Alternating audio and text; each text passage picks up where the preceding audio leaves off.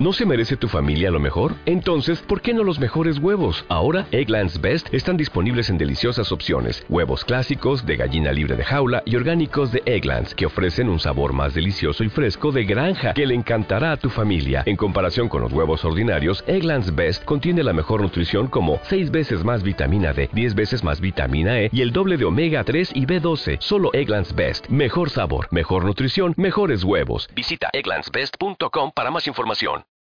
Buenas noches, hermosa y hermosa. Buenas noches. Bueno, No es justo. están enojadas. Yo no estoy enojada. Bueno, vamos a leer el regreso Yo a la Atlántida y vamos a votar, vamos a votar los distin- las distintas decisiones que haya durante el cuento.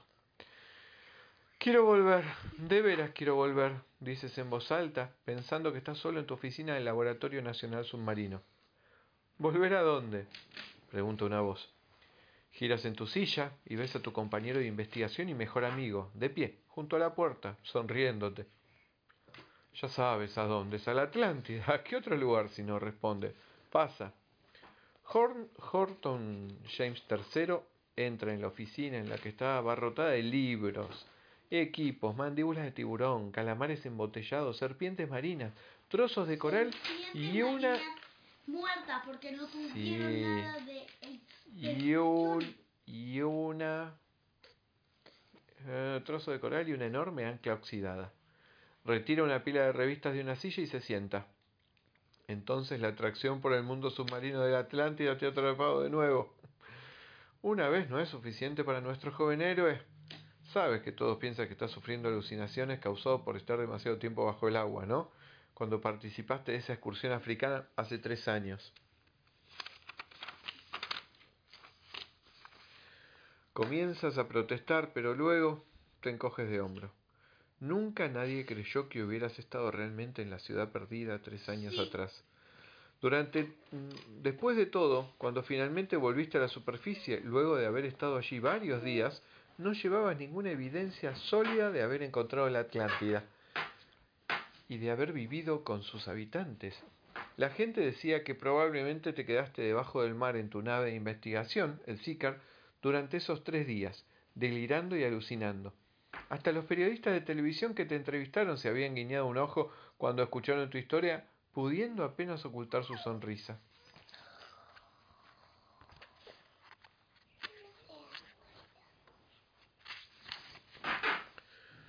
Bueno, puedes pensar lo que quieras, pero yo estuve allí, le aseguras a Horton. Hay un lugar real que se llama Atlántida. Sigue existiendo, ha existido por más de 3.000 años, y los atlántidos están vivos, más aún, son un poco más brillantes y más amables que la mayoría de la gente que camina sobre el nivel del mar. Tú estás celoso de no haber estado conmigo, mirás a Horton desafiante. Muy bien, muy bien, responde, tranquilízate, seguro que estuviste allí. Y que tienes, y sí, tienes verdad, tienes intención de volver y yo voy contigo. Dudas un minuto, lo suficiente como para preguntarte si te gusta o no la idea de que te acompañe. No estoy seguro de que te pueda hacer entrar, aclaras. Los requisitos de ingreso son bastante estrictos allá, ¿eh? No se permite... La consulta. No, todavía ¿Lo no. no? Todavía no. No se permite el ingreso de todos los habitantes, ¿saben? Nosotros, los humanos, no tenemos muy buena reputación. ¿Qué quiere decir con nosotros los humanos? ¿Ellos no lo son? pregunta Horton. Ciertamente no. Los Atlántidos son del planeta Gir. Abandonaron a Gir porque se había, había caído, eh, está bajo el poder de una fuerza alienígena, los Nodors. El tiempo de los Atlántidos había terminado y ellos lo sabían. Tu amigo se retuerce un poco en la silla. Sabe que está incómodo con conceptos de fuerzas alienígenas o planetas en otros sectores de la galaxia. Es un científico y cree que lo que no se puede ver, tocar y analizar no existe.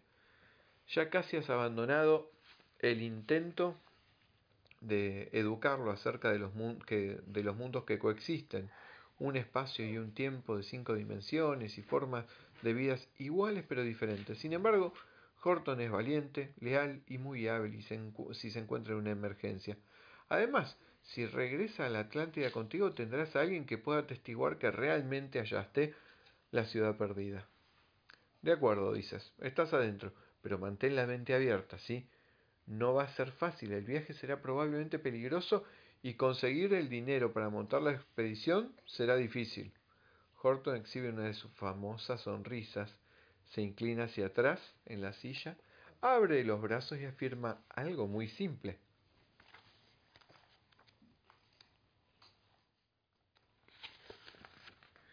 Muy bien, genio. Dime cómo conseguiremos el dinero y cuándo iremos, respondes. Como dije, algo muy simple. Acabo de obtener un subsidio oceanográfico internacional para financiar mi estudio de la comunicación entre ballenas y delfines. ¿Estás bromeando? ¿Cuánto? Lo suficiente para que consigamos tu antiguo barco de investigación, el Maray, y el uso de un nuevo submarino llamado Sicar 2. ¿Te parece suficiente? preguntó Horton. Vámonos ya. He acumulado días de vacaciones en el laboratorio y liberarme de las clases por un proyecto así será sencillo, respondes. Tres semanas después, Horton y tú están al borde del Maray en el medio del océano. Pides a la tripulación que sí, pides piden a la tripulación que detenga el barco y echen el ancla. El mar es de color verde petróleo con apenas unas manchas de espuma y se mece el barco con, con suavidad. El Sicar 2, pintado de amarillo brillante, está sostenido por un armazón de madera. Dentro hay suficiente lugar para ti y tu amigo más un equipo de exploración. Allá vamos, dices, trepando al submarino. Horton entra contigo y cierras la compuerta. Oyes el débil chirrido de las poleas que levantan el Sicar 2 sacándolo de su armazón y luego sientes que se hunde en el mar. No hay un cable que sujete el sumergible al maray. Ustedes dos no tienen apoyo. El Sicar 2 se desliza hacia un mundo cada vez más oscuro, pero luminoso. Te recuerda los sueños, algunos felices, otros pesadillas. Luces encendidas, dice con un tono entusiasta cuando enciendes los botones de prueba. Los reflectores iluminan peces que intentan escapar asustados por la luz. Estás observando un mundo de armonía y belleza que te hipnotiza y te encanta. A ver hasta dónde vamos. Pasamos a la página 8. El Seeker 2, ¿qué? Ahora, el Seeker 2 sigue su descenso. De pronto, a unos 100 metros delante del submarino, ves un objeto tan grande que ocupa todo tu rango de visión y está respirando. Al menos late de un modo que indica respiración. Oh, oh, ¿qué es eso? le susurras, temeroso de que si hablas demasiado fuerte la cosa se traiga el submarino de un solo y gigantesco bocado. Pegado a uno de los lados de la criatura hay una pequeña cápsula plateada y radia un brillo amarillo que parece enviarte una señal. abajo y a estribor del Sicar 2 hay un revoltijo de piedras marinas y unas pequeñas colinas. Se parece al terreno donde encontraste la entrada a la Atlántida hace tres años. Horton te toma del brazo. Se mueve. Sigámoslo, dice. Esta podría ser la historia de pesca más grande de todos los tiempos.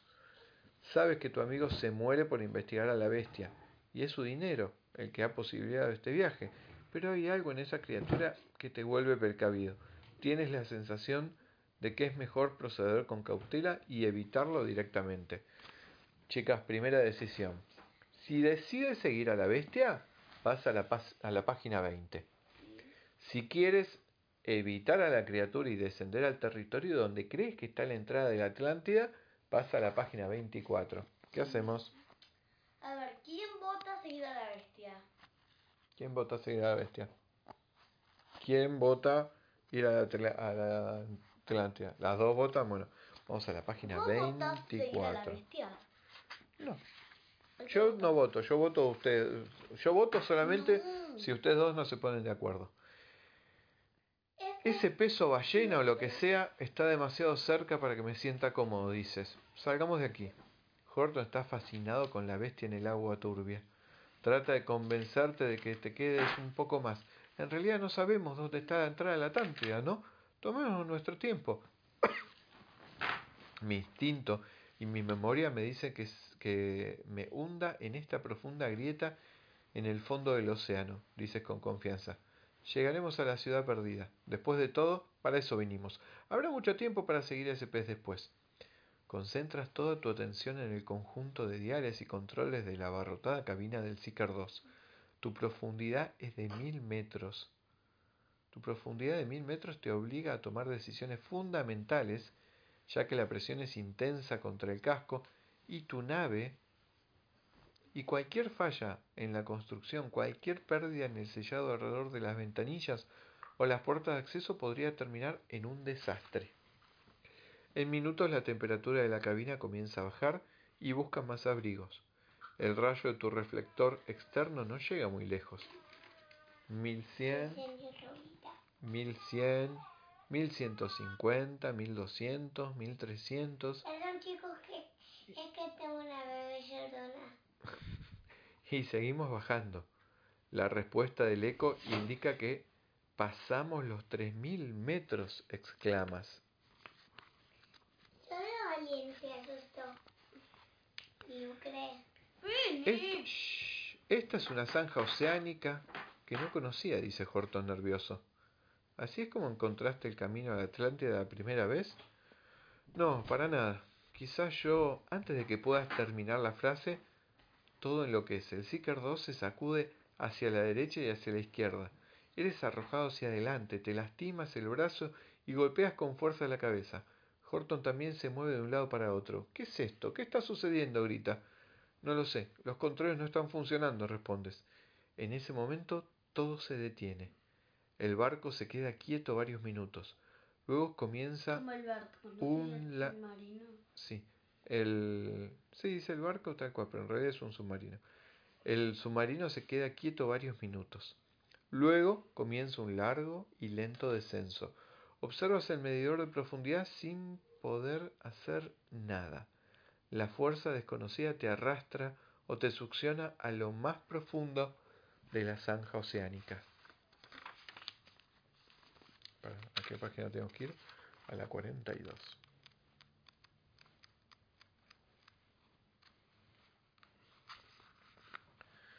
Durante 43 minutos, el Seeker 2 es arrastrado más y más profundo dentro de la zanja. Profundidad de 2900 metros, anuncias. ¡Ey! Se está volviendo más claro afuera, mira, dice Horton, observando por una de las ventanillas. Es así. Un área directamente debajo de ti está mucho más clara. Puedes ver la sombra del submarino. Más abajo todavía, a más de 3.000 metros, llegan a lo que parece ser luz solar. Sin embargo, todavía están rodeados de agua. El barco se sacude y se detiene. Lo rodea una burbuja de claridad. De repente, el agua del mar es succionada fuera de la burbuja y el Seeker 2 rebota suavemente contra el piso de la misma. ¿Y ahora qué? pregunta Horton. Una suave voz responde por ti. Bienvenidos a la Atlántida. Esta es una estación de tránsito. Actualmente estamos sometidos a un ataque de los Nudors. Nodors, perdón. Te preguntas por qué la voz les está dando tanta información, pero no dices nada y continúa. No hay peligro inminente para nuestra ciudad, pero como precaución estamos llevando a toda la gente de regreso al planeta Gir. Creí que Gir era un territorio hostil para los Atlántidos. ¿No es por eso que se fueron de allí? Así es. Pero ahora las cosas están mejor en Agir. En. Discúlpeme, pero no tenemos mucho tiempo para hablar. Los monitoreamos desde que comenzaron su viaje en el submarino. Bienvenidos de regreso a la Atlántida. Miras a Horton sorprendido y encantado. Me recuerdan, exclama. Gran cosa. Fue solo hace tres años, aclara. Una vez más, la voz eh, eh, calmante habla. Si quieren ir a Shir, donde es más seguro, abandonen su nave y serán transportados a la estación de evacuación. Si no, quédense donde están por, su- por el momento. Mm. Decisión. ¿Qué quieren hacer?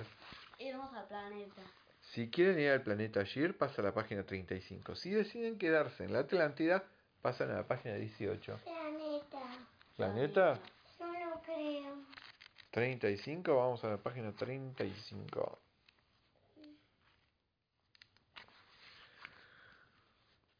Queremos ir ayer, anuncias. ¡Ey, espera un minuto! ¿Yo puedo votar? pregunta Horton. No hay tiempo, respondes. Vamos, deja el Seeker 2 y respira al refrescarte el aire de la Atlántida. Los atlántidos los saludan y los escoltan a una estación de evacuación. Un guía los acompañará allí, te dice uno de ellos. No es seguro deambular por allí solos. Los Nudors han infiltrado en nuestra sociedad. Deben tener mucho cuidado. Horton asiente solemnemente. Mira esto, exclama señalando un objeto en forma de huevo de color plateado y del largo aproximado de un campo de fútbol y dos pisos de alto. Suban a bordo, les indica un guardia. Antes de que puedan hacer preguntas, Horton y tú son transferidos desde donde estaban de pie a los asientos del vehículo de transporte, instantáneamente.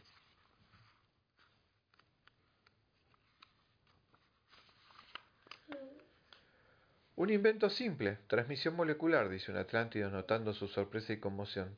La civilización de ustedes se pondrá al día eh, uno de estos siglos. Partida para allí en 11 minutos. Miras a tu alrededor, escudriñando a los Atlántidos que han estado ocupados con los preparativos habituales para los viajes interplanetarios. Abrochar los cinturones de seguridad, ajustar los asientos en posición fija y erguida, y guardar el equipaje debajo del asiento de adelante. ¿Por qué? Igual que en los aviones. Eh, Luego, ¿no el equipaje no lo guardas en una guantera? También. Tenés abajo del asiento o arriba. O si no lo despachás. Luego Despachar. lo dejas que lo ponga en la bodega. Luego aparece una película de, en el gran monitor frente a la cabina de pasajeros. decir- Les quiero decir algo, nunca dejen que pongan en la bodega, porque quién sabe. Y en las varijas grandes las mandas a la bodega. Pero no, pero no pongas ahí ni tu celular ni nada importante. No, eso lo llevas en la de mano, que es la que va a- abajo del asiento adelante o arriba en, en- en esa cosita que tenés como una especie de guantera. Eso es porque les digo algo. ¿Qué? Nunca se sabe si hay alguien escondido ahí entre las maletas. Alguien escondido entre las maletas. Bueno. Un ladrón. Luego aparece una película en el gran monitor frente a la cabina de pasajeros. Vas a la estación de evacuación y observas los últimos preparativos para el despegue.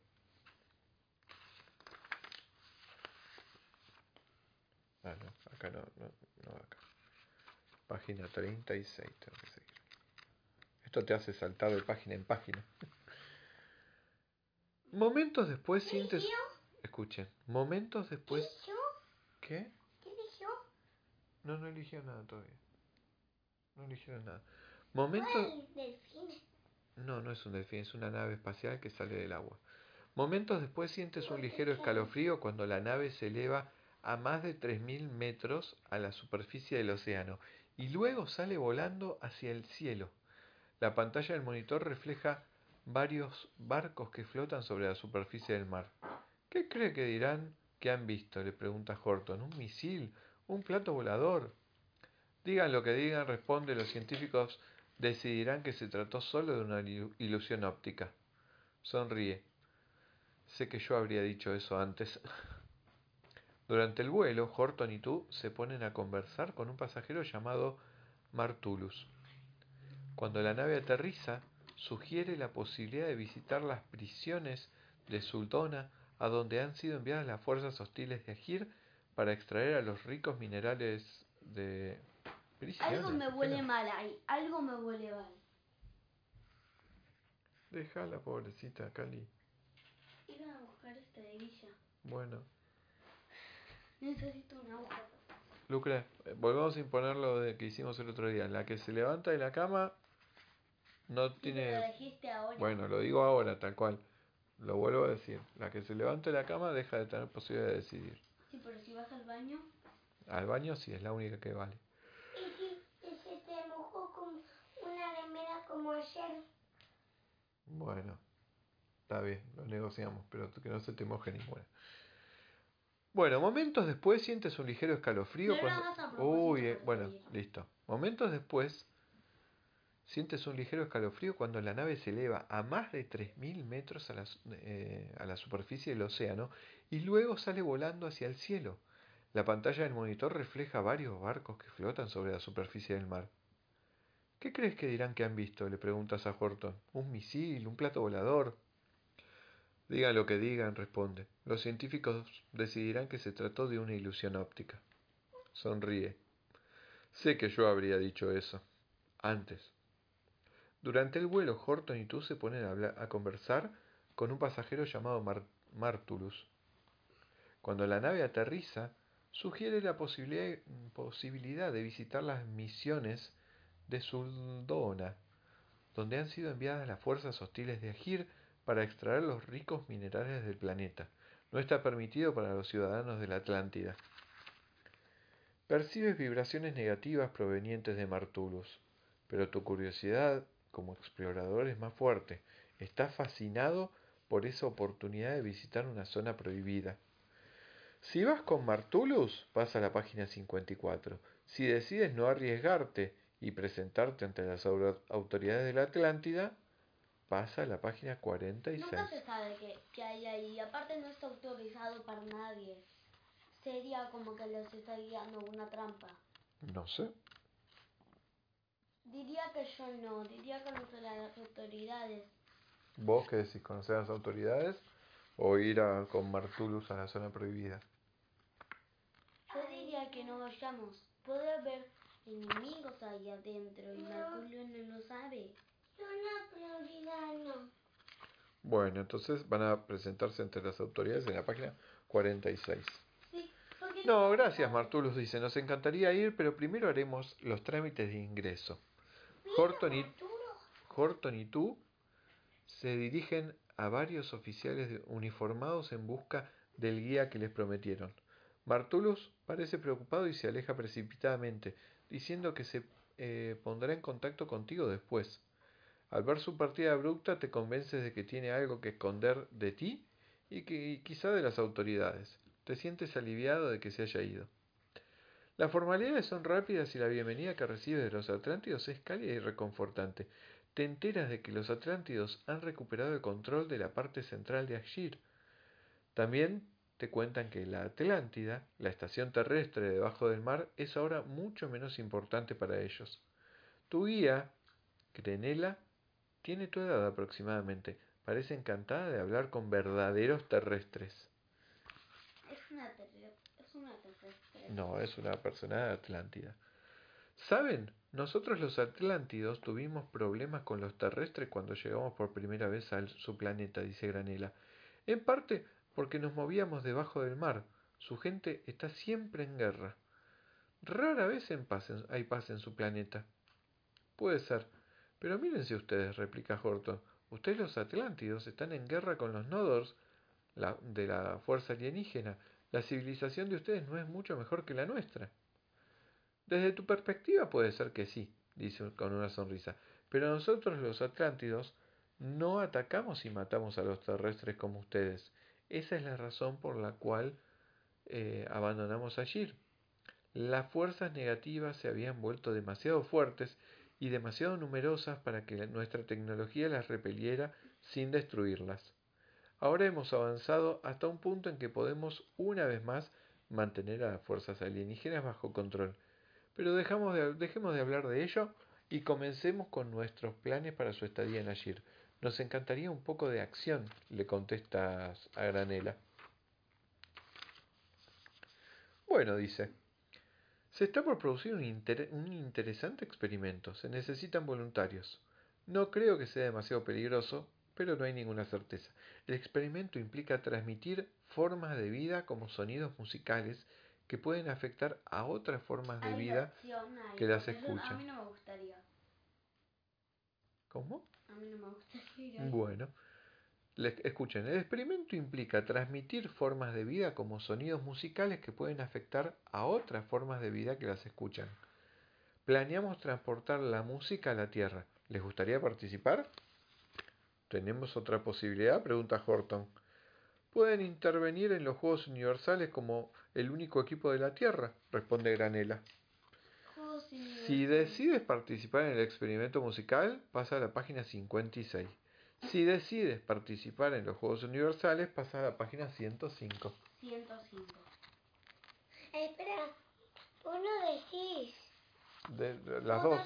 Yo 105.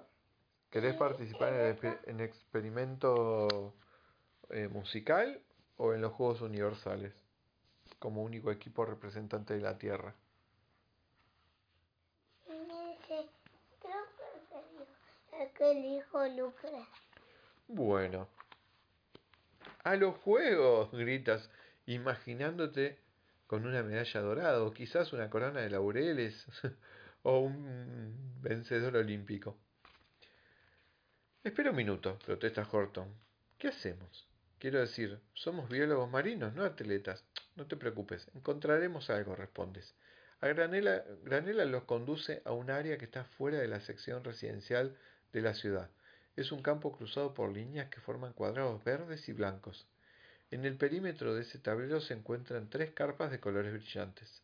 Sobre las mismas hay banderas y banderines que representan partes del universo que nunca supiste que existieran.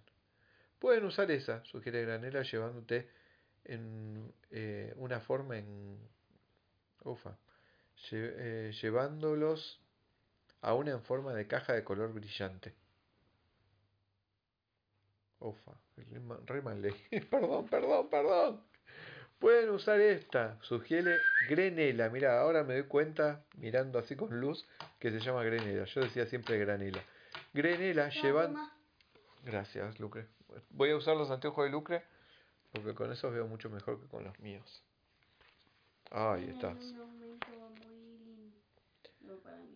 Sí, me encanta el aumento. lejos no ve nada, que eso es lo malo de mis aumentos, pero yo de cerca tampoco veo tanto con mis anteojos, ¿eh? Eh, Yo de cerca con los tuyos veo re bien, re bien. Ah, yo con los míos no veo nada. Eh, pueden usar esta, sugiere Grenera, llevándolos a una en forma de caja de color rojo brillante. Horton se apresura en hacer un banderín que simbolice a la tierra. Lo cuelga en un mástil fuera de la carpa. ¿Y ahora? Preguntas. Mira el campo, responde. ¿Qué ves? Pasa a la página 98. ¿Por qué? Miras y adviertes formas de vida, muchas de ellas bastante extrañas, que asumen posiciones en los cuadrados. De pronto te das cuenta que... ah, de pronto te das cuenta y exclamas, sí, es como un juego de ajedrez gigante. Tienes razón, dice Grenela. No es exactamente ajedrez, pero se parece bastante. Ahora están haciendo las ruedas de eliminación. Les explicaré las reglas, y Horton y tú jugarán para la Tierra. Su primer oponente será Venus. Buena suerte. Horton es un as jugando al ajedrez, y tú no eres tan malo, pero algo te preocupa. ¿Qué pasa si perdemos? dice en voz alta, temiendo la muerte de los perdedores. Granela se echa a reír. Ay, ustedes los terrestres. Por allá todo es bueno o malo, blanco o negro. Disfruten del juego, jueguen. No hay premio por ganar ni castigo por perder. Muy extraño de verdad, replicas. Horton ya ha desarrollado su estrategia de apertura. Juguemos, grita. Ay, y ahí terminó. Juguemos, grita, y ese es el fin. Eh, no. No no morimos. morimos, no morimos. Esta vez no murieron. Y es más, probablemente ganen como representantes de la Tierra los Juegos Universales, porque era muy bueno jugando al ajedrez eh, tu amigo y vos. Pero ahí, ahí termina. Eh, Bueno, Este fue cortito. Este fue cortito. y no tuvo tanta aventura dentro de todo. Yo creo uno que tenga aventura. Creo que, o sea, vamos a leer otra vez, pero esta vez creo que voy a elegir. No, mañana leemos otra vez. Si quieren, volvemos a leer este mismo y le buscamos otro final. Toman otras este decisiones. mismo, pero. Esta vez en vez de jugar a los Juegos Olímpicos, vamos A ir a las prisiones. Sí, vamos. ¿What? Ah, no, en lugar de ver a las autoridades, era ir a las prisiones. A mí no me gustan las prisiones, yo desconfío. Porque pueden estar los prisioneros haciendo algo y desconfío de eso. Ir a las cárceles a mí no me gustan. a mí también. Nunca se sabe qué. Y aparte, a. También se puede seguir a los. a los cosas, ¿cómo se llama? Al bicho ese. Y también a mi hija le estoy diciendo. Mi hija está acá, le estoy. Pueden seguir al bicho, ¿eh? Al bicho no le tengo tanta confianza. Porque puede haber más bichos si notan el submarino y se lo comen, así que no le tengo tanta atención. Pero esta vez voy a decidir ir a las cárceles. Porque tengo miedo de que algo salga, de que algo salga mal. Es que hay muchas trampas en este lugar y tengo un poco de miedo, pero no voy a... Voy a decir no ir a las cárceles, voy a ir al juego musical. Sí. Bueno. Ok, salimos, vamos, salimos dos de los finales, o sea que nos faltan 10 Muy 16 finales y ahora vamos a leer otro. No, ahora no. Mañana vamos a leer otro. Ahora no. Te lo puedo cerrar. 18 finales posibles. 16 finales. Nos falta. No es que tenemos que leerlos todos, todos, todos ahora, pero 16 finales distintos. Bueno, muchachas. 18 finales. Bu- Leemos dos y- Claro, nos faltan 16 más. Bueno, muchachas. Buenas noches.